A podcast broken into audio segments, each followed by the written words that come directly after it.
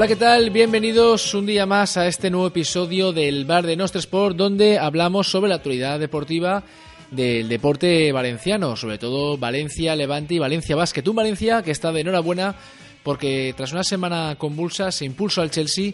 Eh, parece que los fantasmas se alejan. Primera victoria frente al equipo de Londres en Champions, primeros tres puntos. Un Levante que sí que es verdad que perdió en el Bernabéu, pero dejó una segunda parte muy buena, con unas sensaciones y que afrontará la semana fantástica frente a Leibar en, en el Ciudad de Valencia. Visita el Villamarín al Betis y el domingo siguiente viene Osasuna al Ciutat. Veremos lo que pasa en los tres partidos. Semana muy importante.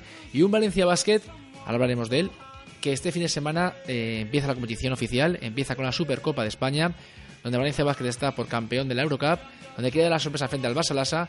Y ahora hablaremos un poquito del Valencia Basket.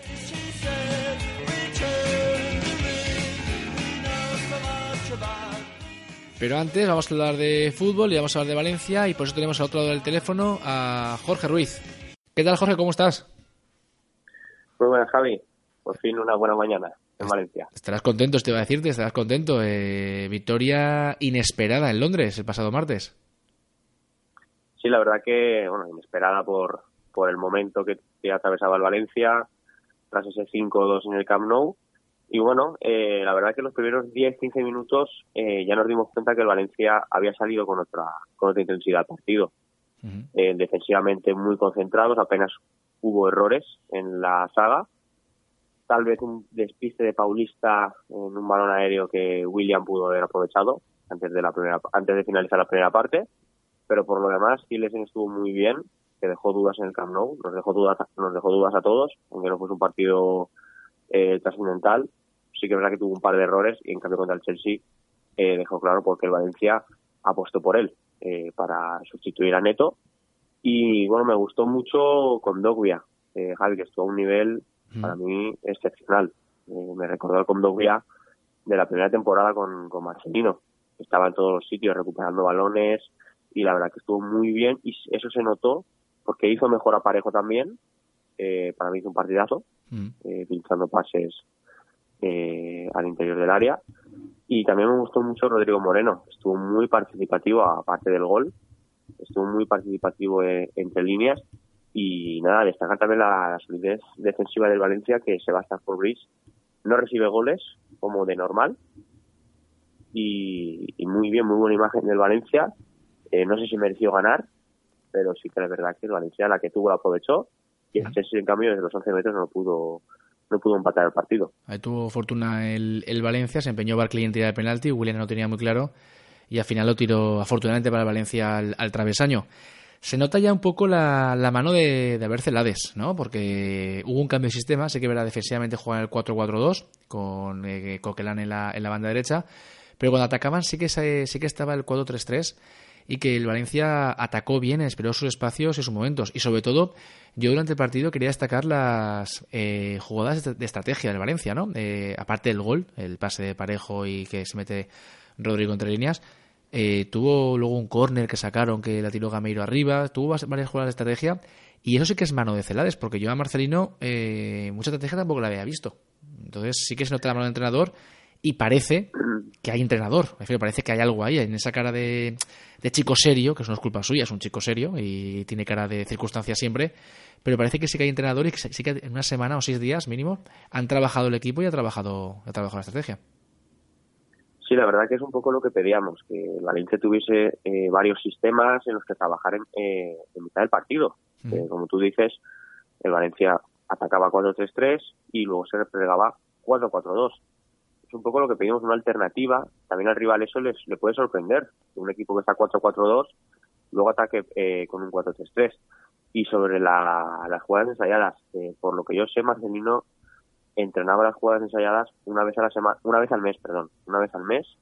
Y, y yo creo que se notaba porque el Valencia, no, las ensayadas, prácticamente no, no marcaba goles. Sí que tenía una de córner, que era segundo palo. Mm. Aparece Garay.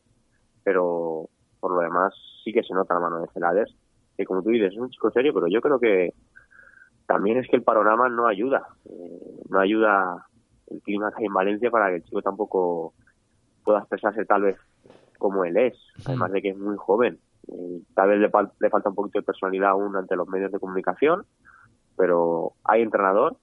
se ha notado ya este primer partido, bueno, segundo partido para, para Celades, pero yo creo que hay que tener los pies en el suelo. Hemos ganado al Chelsea, ha sido una victoria importante en Champions, hemos comenzado bien, pero creo que vienen ahora, vienen ahora dos partidos en los que el Valencia se puede de verdad sentar con el míster y, y sobre todo con la afición. Vienen dos partidos en casa ahora, el Leganés y Getafe. A priori son partidos difíciles, son equipos incómodos. El Valencia le ha pasado en casa, empata a los dos, 1-1 contra el Leganés, 0-0 contra el Getafe, es decir, no son partidos plácidos, pese a que sean en Mestalla. Pero creo que si el Valencia consigue seis puntos ahora seguidos, se asentaría en la clasificación, estaría cerquita de Europa o incluso en Europa League, con esos 10 puntos, y yo creo que comenzaríamos a ver las cosas de otra manera. Hmm. Eh, la verdad que el clima yo creo que estaría mucho mejor y con un proyecto un poquito más asentado eh, en comparación con hace unos días. Sí, hablas tú de... Marco por cinco. Hablas tú de poner los pies en el suelo y sí que es verdad que Valencia, el Valencia, Mestalla y bueno, el fútbol en general es un poco montaña rusa. Eh, cualquier equipo que pierde dos partidos es una crisis brutal y cuando gana dos partidos es eh, que va a llegar a la Champions. Pasa en todos los equipos, en el Valencia, en el Levante, en el Madrid, en el Barça y en el, en el Alcorcón. Pero sí que es verdad que eh, Marcelino se fue del Valencia, llegó Celades y parece que una parte de la afición parece está un poco dividida, se ve, bueno, dividida. Lo que se ve en las redes sociales, que es donde hay mucho valencianismo y mucha gente que, que opina y habla, es que Valencia está un poco dividida, ¿no? ¿Qué hacer el domingo? Si potestar, si, si entrar al campo, si no entrar, que es un tema que hablaremos luego. Pero también, sobre todo, sobre, sobre Celades. Eh, Celades es un entrenador que mucha gente lo critica eh, porque ha cogido un club donde había un entrenador y antes de destituirlo, él lo cogió. Él no tiene ninguna culpa, para mí. Celades le hace una oferta, está sin trabajo, le hace una oferta, un ofertón, que es el Valencia Club de Fútbol, entrenar al Valencia Club de Fútbol, y él dice que sí eh, vamos a dejarle trabajar. Él no tiene culpa de lo que ha pasado. La culpa la tiene Peter Lim y Meriton. Pero eh, eh, Celades no tiene ninguna culpa. Lo han criticado si es buen entrenador, si no entrenaba a nadie. Y yo, pensando, yo Celades realmente ha entrenado a sub-21 y las categorías inferiores de la selección española. Y ha sido segundo entrenador de Lopetegui. Pero Celades ha sido un jugador que, como futbolista, jugó en el Barça, jugó en el Madrid, eh, jugó en el extranjero, creo que jugó hasta en Estados Unidos, en Zaragoza, o sea que sí que ha conocido muchos vestuarios y vestuarios importantes, el vestuario del Madrid de los Galácticos, eh, de, en el Barça, o sea que sí que sabe cómo funciona un vestuario, cuáles son las claves, cuáles son, que es como una familia, y creo que eso es importante también para ellos. Los futbolistas se han dado cuenta, los futbolistas, pues, eh, entre comillas, la rabieta que tuvieron, sobre todo Garay, Parejo y Paulista, eh, cuando despidieron injustamente a, a Marcelino, pues ahora mismo se ve que se han dado cuenta de que es una familia del grupo, que tenían que ganar. Y luego una cosa que dijo otro día Anil Murti en la entrevista que dio antes del partido a, Movistar Plus, dijo de todo lo que dijo, que no, no, dijo mucho, pero dijo algo que sí que es importante. Él confía en los jugadores, que es algo que yo vengo diciendo hace tiempo, porque este año hay Eurocopa. Y los años que hay Eurocopa o Mundial en verano, los futbolistas como que se motivan más por quieren ir a jugar con sus selecciones a esos torneos. Y yo creo que eso es lo positivo que tiene el Valencia esta temporada. Que como hay Eurocopa, futbolistas como Parejo, como Gallá, como el propio Rodrigo, se van a implicar más de lo que se implican generalmente, que se implican muchísimo, porque quiere estar con la selección española. O Daniel Vaz con, la, con, con Dinamarca, o Coquelin incluso con Francia, que no creo que llegue, pero incluso con Francia. Pero creo que el Valencia, eh, hay que olvidarse de Marcino ya. Marcino ya has pasado. Hay que sentarse en, Celades. No hay que pensar que vas a ganar todo y que vas a la Champions y que ganar el Chelsea ya la Champions es nuestra, ni muchísimo menos. Pero sí que hay un modo de confianza. Y todas las de los dos partidos, Leganés y Getafe, sacar seis puntos ahí, que es complicado, es muy complicado, como tú dices, pero sería importantísimo porque Valencia subiría. Y luego te viene el Ajax, una victoria contra Ajax aquí en Mestalla eh, te daría casi la clasificación, es pronto decirlo, pero seis puntos es un paso importante para estar en octavos de final de la, de la Champions. Sí, yo llegué a escuchar esta semana que hay futbolistas de Valencia que en enero eh, quieren marcharse del club. No voy a no voy a dudar la información, no voy a poner en entredicho nada, pero sinceramente, eh, con un Valencia en octavos de final de la Champions League, eh, dudo mucho que algún jugador del Valencia quiera salir del club. Lo digo con total sinceridad. Eh, me parecería una locura. Eh, si el Valencia está en Champions League en octavos de final, significa que el proyecto eh, continúa y, se confirma. Y sinceramente, parece que al Valencia, no sé, está claro que han, bueno, han, echado injustamente al entrenador. Está, eso está más que evidente y todos lo sabemos. Bueno, perdona, Jorge, que te, te, he dicho justamente. Aquí también hay una cosa que quería matizar. Yo quiero escuchar también la opinión de, de Meriton. Los motivos que no os ha dado, que es problema suyo que no os ha dado. Pero igual sale mañana pasada, semana que viene, Anil Murti y da los motivos por los cuales ha echado a Marcelino. Que igual nos sorprendemos. Que hay cosas que no, no sabemos, o, o sí, pero no, a, lo mejor, a mejor hay cosas que no sabemos. Vamos a escuchar las dos versiones. Yo, sí. ¿Vale? Y opinemos. Eh, porque a lo mejor Marcelino este verano, no, es que no lo sé. Dejó, dejó entrever otro día el presidente de Valencia, Anil Murci, que este verano han pasado cosas que al club no le han gustado. Entonces vamos a escucharlo y a partir de ahí critiquemos, opinemos o digamos. Pero yo soy el primero, ¿eh? yo soy el primero que ha dicho injustamente. Pero es que a lo mejor Marcelino no quería sentar al Valencia y está buscando lo que está buscando. No lo sé, ¿eh? es hablar por hablar, pero es que a lo mejor está buscando lo que ha encontrado. Sí, a ver, yo te quería matizar también lo injusto. Algo injusto en nombre un poco de la plantilla, desde esa perspectiva. Para ellos es injusto. Mm. Eh, para nosotros, lo podemos tener diferentes opiniones, pero sí que es verdad que yo quiero escuchar, escuchar a, a Meriton. ¿Por claro. qué? Porque Marcelino no tiene buena fama en, su, en los banquillos. Es una realidad. Uh -huh. eh, en el Villarreal los pulsan por lo que los pulsan. Eh, Roch eh, ya dijo que había un Villarreal paralelo al propio club, que era comandado por Marcelino y todo el cuerpo técnico que tenía a su alrededor, etcétera, etcétera, y que eso Roch no lo iba a consentir. Y creo que más o menos aquí ha sucedido lo mismo. Uh -huh. Marcelino tenía cerca de 25 técnicos en el Valencia. No sé quién paga el sueldo de cada uno de ellos. No sé si es el propio Marcelino o, o si es el club. Eh, aunque Marcelino diga que no, a todos nos quedó muy claro que Eugenio Botas sí que ha participado en muchísimos fichajes del Valencia. No, no, no es que no, no es que sea representante o no, no tiene nada que ver. Thierry Correia no es representado por Méndez y viene expresamente por Méndez. De hecho, Méndez vino a Valencia uh -huh. para no voy a decir colocar, pero para que el Valencia fichase a, a Thierry Correa por 15 millones, que ya es una, es una cifra alta como para que Méndez estuviese aquí en Valencia de intermediario. Quiero decir, Eugenio Botas estaba en Valencia, no sé si viviendo, pero día a día, codo uh -huh. con codo, con Mateo Alemán y Marcelino García Toral. Creo que Marcelino se equivocó en esa rueda de prensa.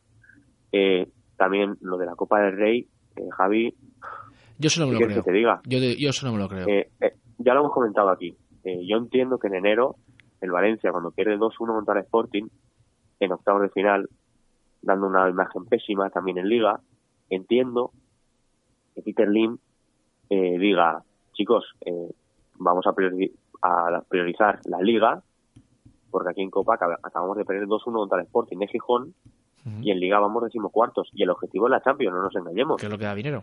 El objetivo no es ganar la Copa, el objetivo es que el Valencia cada año esté en Champions, porque eso es lo que te va a dar la estabilidad deportiva. Uh -huh. Entonces, eh, a partir de ahí, y es que están las ruedas de prensa ahí, yo me acuerdo perfectamente como aficionado estar enfadado con el Valencia porque Marcelino y Mateo Alemán dijeron varias veces que la Copa era secundaria y lo dijeron ellos mismos. O sea, es un mensaje, el de Peter Lim, evidente, pero que ellos mismos eh, lo respetaron y así lo, lo transmitieron en rueda de prensa y están ahí. Mm. O sea, la gente puede escuchar la rueda de prensa de Marcelino eh, previa a la vuelta de la Copa de Rey Sporting, donde dice que la Copa es secundaria y que el Valencia se tiene que centrar en la Liga. Es decir, no puedes decir eso y luego eh, en tu rueda de prensa de despedida decir que Peter Lim te echa por la Copa. Mm. Entre otras cosas porque además hay noticias en las que Peter Lim eh, da un salario extra, ¿no? una bonificación a la plantilla porque gana la Copa del Rey mm. eh, y porque quién se cree, Javi, que un equipo que está en semifinales de la Copa del Rey frente al Betis el propio dueño te dice que tienes que tirar la copa por dos partidos. No se cree nadie. Además, eh, dice Marcelino, que no sé si es verdad, que, que Peter le felicitó por la Champions y no por la Copa.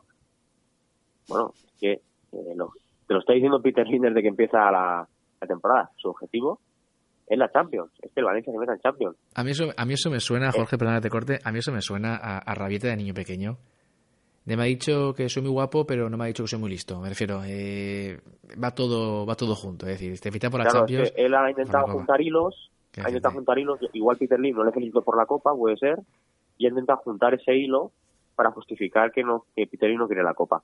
Es que nadie se puede creer eso. O sea, mm. no no tiene ningún sentido. Entonces, Yo... creo que Marcelino, en, en esa rueda de prensa, a todos los, a todos los periodistas, eh, yo creo que nos decepcionó un poco porque podía haber contado la verdad y es que por ejemplo Eugenio Botas ha participado en fichajes o, o dar otra excusa de, de esa posible sustitución y no afirmar hmm. que, que, es que Peter Lim lo, lo echa porque ha ganado la Copa del Rey, que es que eso no se lo puede creer nadie. Mira, yo no soy sospechoso de defender a, a y a Peter Lim porque nunca me... No, es que no tiene, no tiene nada que ver No, no, no, pero sí que es verdad, sí que es verdad una cosa. Llevo aquí cinco temporadas y en tres temporadas el Valencia está en Champions. Que las otras dos han sido lamentables, eh, fracaso, pero es que las tres han sido buenas. Han estado en Champions las tres. El premio que llevo con uno el, y los dos con Marcelino. Han estado en Champions. Quiero decirte, el objetivo y he vuelto a ganar un título. Y insisto, yo no soy de mérito, ¿eh? ni me gusta el mérito, ni, y, creo, y que Peter Lim, para el valencianismo, es mejor que se vaya. Por muchas cosas, no solamente por Marcelino, sino porque me estalla, creo que ahora mismo no hay ningún tipo de ambiente, porque tú ves la Champions, a mí me gusta mucho ver la, Liga de Campeones, y tú ves cualquier partido de fútbol de Champions, y me sale el joder, qué envidia. Qué envidia ver otro día afición del, Borussia Dortmund haciendo un tifo con purpurina el ambiente que hay. Qué envidia ver a él cómo saltaba el Atlético de Madrid. Qué envidia cómo empujaba. Y eso en Mestalla no lo hay. Porque se lo ha cargado Meriton. Se lo ha cargado. Por las circunstancias que sea, buenas o malas, yo no voy a entrar. Pero se lo ha cargado. No hay nadie en, en Mestalla pues que haya ese ambiente. No se, hace, no se ha hecho nada. Y eso por ahí. No. Pero sí que es verdad que deportivamente, ¿qué es lo que nos interesa? su, su paso, joder, tres, eh, tres Champions y dos fracasos. O sea, dos temporadas muy malas, sí. Tres Champions y una Copa. Que también hay que poner eso en balanza, que lo dijo otro día Ani Murci. Y también dijo una cosa que es verdad, que estamos tú y yo diciéndolo.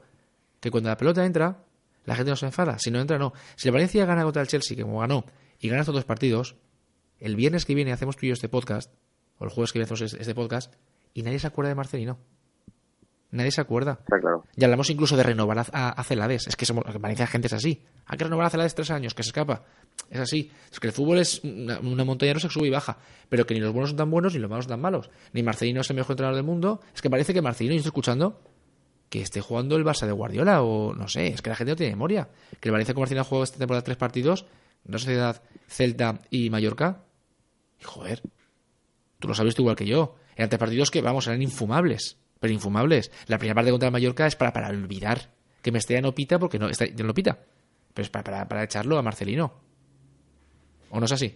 Sí. Entonces vamos a ver las cosas La primera parte contra el Mallorca fue lamentable. Vamos a ver cómo son. El partido contra el Barça de Celades no lo cuento porque es una, una semana convulsa. Es el Barça. Con que tenga Messi tiene al Barça y tiene a Ansu Fati este que parece que es la Maradona. Le sale todo al chaval. Y te mete cinco. Muy mal, pero mal.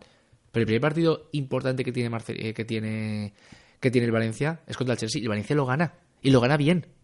Lo gana bien. Estás jugando contra en Londres contra el Chelsea. Que la gente dice, no, es que Marcelino. Marcelino fue a jugar contra el Arsenal hace cuatro meses y metió seis, seis defensas. Mar por lo menos juega algo y tiene ideas. Y no quiero criticar a Marcelino ni, ni, ni, ni apostar por Celades, ni muchísimo menos. Pero sí que es verdad que, joder, vamos a darle oportunidad y tiempo al chaval y no decir, no es que soy Marcelino, Valencia su fracaso. Pues hombre, estamos a 19 tantos de septiembre creo que queda mucha liga que y van a pasar muchísimas cosas, pero muchísimas.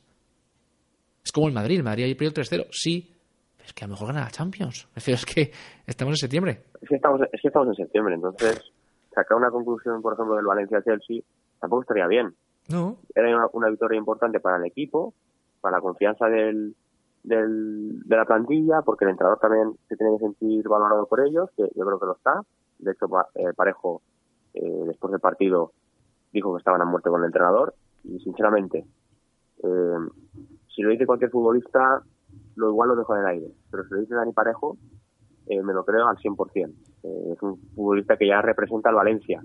Ya no es aunque le haya dolido más o menos la marcha de Marcelino yo creo que Parejo pone por delante siempre al Valencia. Lleva aquí casi 10 años han pasado tres entrenadores eh, y, él es el primero que conoce que esta situación aquí en Valencia, por desgracia, eh, podría pasar en cualquier momento, pero yo creo que Parejo pone por delante siempre al escudo y si Parejo transmite a toda la afición que el equipo está con el entrenador y que el equipo quiere ganar, yo sinceramente me lo creo al 100%. Y ya pueden decir lo que sea, que la plantilla se quiere en enero, etcétera, etcétera. No me lo creo. Eh, confío plenamente en Dani Parejo en sus palabras y como te digo, si el Valencia ahora gana estos dos partidos seguidos, o saca cuatro puntos, deja buenas sensaciones, eh, estamos ya todos, yo creo que bastante comprometidos. También los aficionados que habíamos perdido un poquito la esperanza ¿no? en el proyecto, necesitamos esos hechos, necesitamos hechos y el primero fue ganar en esta Bridge, que nadie se lo mm. esperaba y el único español, el único equipo español que ha ganado es el Valencia esta, esta jornada. Y eso hay que decirlo porque ya que no lo dice nadie, lo tenemos que decir nosotros. Así es. Mira, Jorge, hay dos cosas más y te dejo ya que tienes que irte. Una rápida. Eh, hablas tú de Parejo. Parejo es un futbolista que llegó aquí en 2011, si no recuerdo mal. Más yo, yo me acuerdo que fue la presentación, estaba trabajando en una, radio, fue la presentación, creo que fue en, Requena, creo que fue, que fue en Requena. Y me suena que sí. Parece sí, sí, es que me acuerdo yo. Pero fue un futbolista que llegó, venía de, del, del Getafe, jugó en el Quispa Rangers. Futbolista que hasta aquí años, que ha sido muy criticado, muy, muy, muy criticado. Siempre ha estado en el, punto de mira de la afición. A mí, sinceramente, no, no lo digo ahora, la gente me conoce lo sabe, yo he sido de Parejo toda la vida. La temporada más clave de Parejo fue la temporada que jugó junto a André Gómez, eh, la temporada en uno.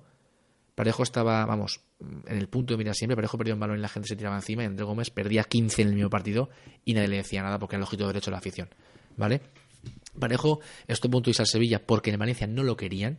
Parejo la temporada pasada, no hace cinco años, la temporada pasada, en diciembre, estaba las redes sociales llenas de memes de que si Marcelino jugara al FIFA siempre pondría Parejo. que querían, querían que Parejo se lesionase para que no jugase.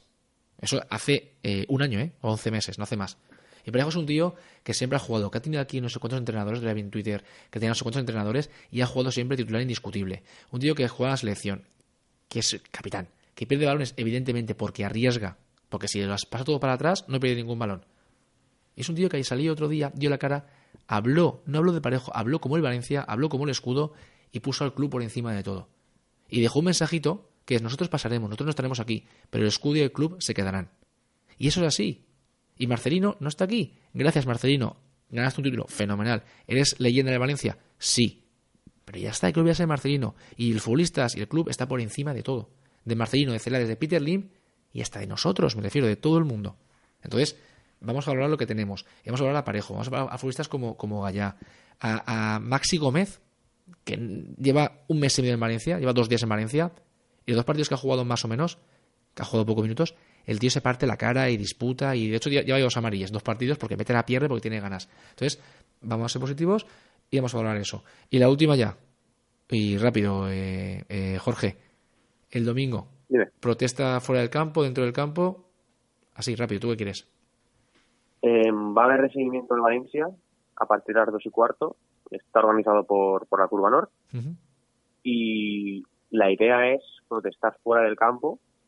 Eh, yo creo que convoca a la afición tan pronto porque primero va a haber una protesta, cuando venga el equipo se va a animar obviamente al equipo, ellos no tienen culpa de nada, y, creo que es fuera del campo, no dentro del campo de Valencia va a contar con todos los aficionados que, vayan al estadio. De hecho, mucha parte de la afición no veía bien vaciar Mestalla, no veían una buena solución. No sé qué hubiese pasado si el Valencia pierde 3-0 contra el Chelsea. Igual algunos sí que hubiesen optado por eso pero en principio la protesta contra los dirigentes de Valencia va a ser fuera del campo, a partir de las dos y cuarto el domingo. Pues nada, a las redes sociales de Nostre Sport porque tú estarás allí y lo subirás todo lo que pase. Muy bien. ¿De acuerdo, Jorge? Muchas gracias. Hablamos la que viene. Un saludo. Perfecto, Javi. Hasta luego. Hasta luego. Y nada, pues nos caemos de barrio, dejamos Mestalla, nos vamos a Oriols para hablar del Levante que recibe a, a Leibar, un partido importante porque es un rival directo al final de la temporada por la lucha por la, por la permanencia y por eso tenemos a otro lado del teléfono a Álvaro Aro. Álvaro, ¿cómo estás? Hola, ¿qué tal Javi? Buenos días. Muy bien, bueno, imagino que buen buenas sensaciones, buen sabor de boca del partido frente al Madrid, derrota, pero bueno, al final la segunda parte el Levante cambió la cara y dejó muy buena imagen en el Bernabéu. Efectivamente, pasamos de un partido en el que el Madrid era el claro dominador y todo apuntaba hacia, hacia una goleada blanca para luego llegar a una segunda parte en la que los de Zidane terminarían pidiendo la hora, ¿no? Eh, un giro de 180 grados brutal en el guion del partido. El Levante ha demostrado que es un equipo que, por mucha adversidad que se el plante enfrente, nunca se va a rendir. Y pese a que la imagen en un principio dio muchísimas dudas, sobre todo con ese dichoso 3-5-2 que mm. suele poner Paco en el campo y que mm, veremos a ver si lo vuelve a poner después de la nefasta primera parte que hizo el equipo, las dudas se disiparon más adelante con el cambio de sistema y a punto estuvo el Levante de dar la machada. Sí, se empeña Paco López con ese sistema. La temporada pasada empezó mal el Levante, lo cambió. Y sí que es verdad que le fue muy bien, con un gran Jason y con Toño en, en las bandas. Luego pasó lo que pasó con Jason, que dejó de jugar por lo que dejó de jugar. Toño dejó de jugar también por lo que dejó de jugar. y se volvió al 4-4-2 porque los centrales no acaban de acoplar, porque Cabaco no, no acaba de jugar bien.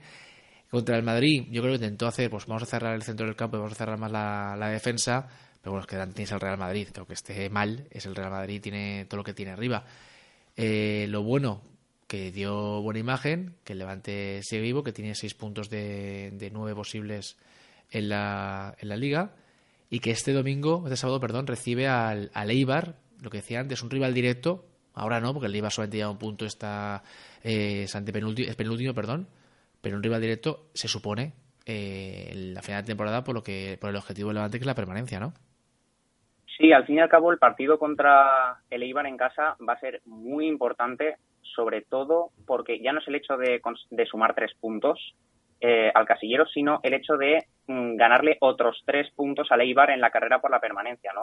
No deja de ser un rival directo que ahora mismo está en un momento súper frágil. Eh, no hay más que ver el partido de la jornada pasada que dejó escapar un partido que tenían completamente dominado frente a un español que mm, estaba en lo más bajo y eh, llegan muy tocados. Es momento de dar la machada de nuevo, dar un golpe, mejor dicho, sobre la mesa y dejar atrás un poquito más si cabe a un competidor directo y por eso el partido mm, contra el Eibar en el Ciudad es muy importante.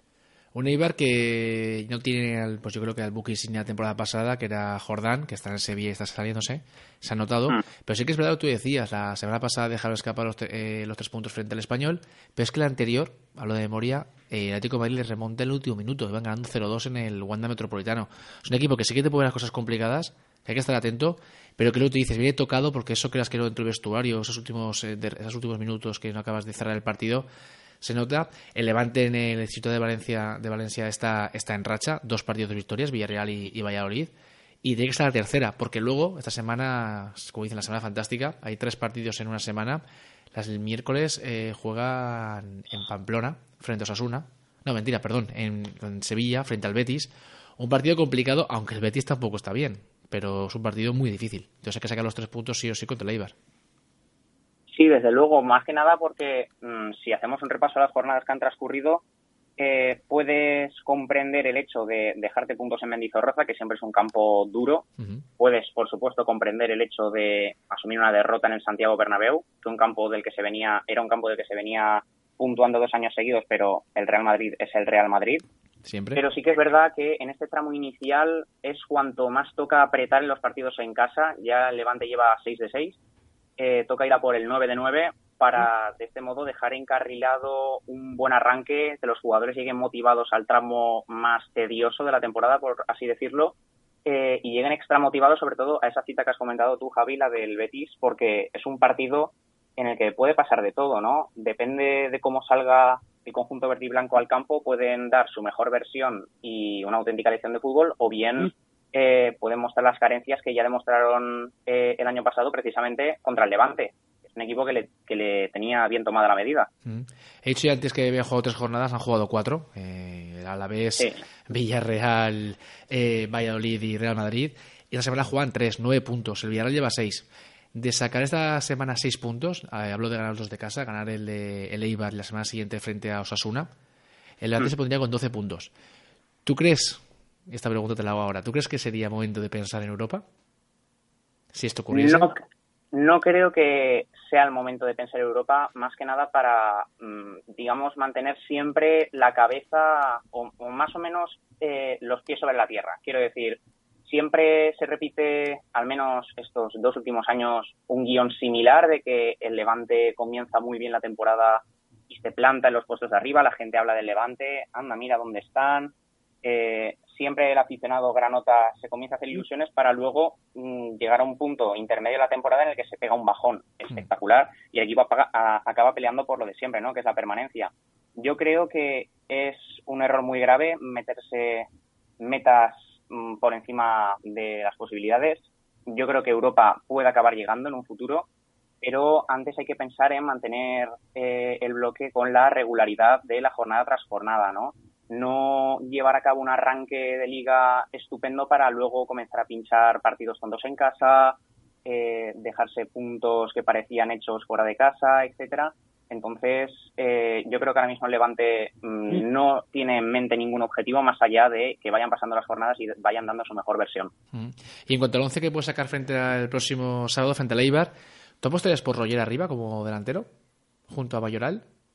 Uf, es complicada el tema del 9, porque mm, al fin y al cabo los tres delanteros que mm, dispone el Levante ahora mismo han marcado ya gol. Han aprovechado las oportunidades que han tenido. Roger Mm, que como ya dijo en sus declaraciones posteriores al partido contra el Villarreal, eh, parece que tenga que trabajar el doble para hacerse con la titularidad, pero sale y mete un doblete para salvar al equipo. Sergio León al partido siguiente sale de suplente y lo poco que toca acaba en gol. Y Borja Mayoral, mm, que parecía el más cuestionado, mm, al fin y al cabo coge y anota al Real Madrid. Es difícil la decisión del 9, no sé si incluso Paco pondrá a dos puntas arriba pero yo creo que sí que va a ser titular Roger y a su lado mm, va a jugar Borja Mayoral. Pues nada, un, gran, un grandísimo equipo, junto a Morales, eh, Campaña y, compañía, un auténtico partidazo el próximo sábado, 4 de la tarde, en el Estadio de Valencia, que como siempre se espera un gran ambiente, eh, más o menos 20.000 seguidores, 20.000 aficionados siempre acompañan al equipo, haga sol, llueva o, nieve. Y, nada, esperemos la semana que viene contar una victoria o dos del Levante no estaría, no estaría nada mal. Vale, Gracias, un saludo. Saludo, Javi. Gracias a ti. Adiós. Hemos escuchado a Jorge, hemos escuchado a Álvaro hablando de fútbol, del Valencia, del Levante, las acciones que tienen ambos equipos. Y ahora hablamos un poquito de baloncesto porque esta semana, este fin de semana, Valencia Basket eh, puede lograr otro título para sus vitrinas. Es complicado, es difícil, pero lo va a intentar. Llega el primer partido oficial de la temporada. Será el sábado, seis y media de la tarde, frente al Barça Lassa en el partido de las semifinales de la Supercopa de Supercopa Andesa, la Supercopa de España, que Valencia Basket llega por ser campeón de la Eurocup. La otra semifinal la juegan el Real Madrid y el Fuenlabrada. Eh, se juega en Madrid, el Fuenlabrada es el equipo invitado y el Real Madrid eh, llega como, campeón. Eh, un equipo, un Valencia Basket, que tiene cinco caras nuevas: Jordan Joyd, Maurice Endur, Kino Colom, reciente campeón del mundo con la selección española, Brock Motum y Bayan Marinkovic.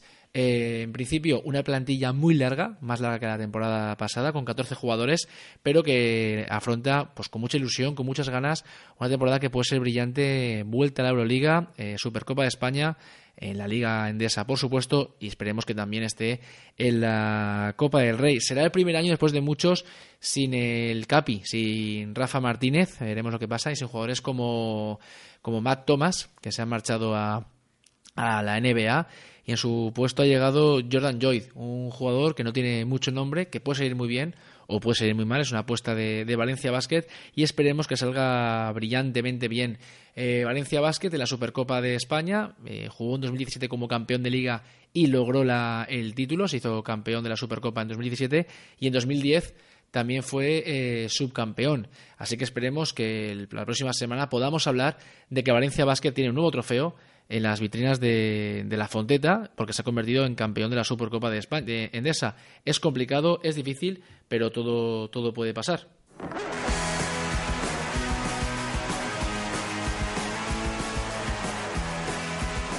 Y con esto nos despedimos. Esperemos que vaya a ser un buen fin de semana para los equipos valencianos, tanto en fútbol como en baloncesto. Y nada, desde aquí un saludo de Javi Teruel y nos vemos en la próxima edición del Bar de Nuestro Sport.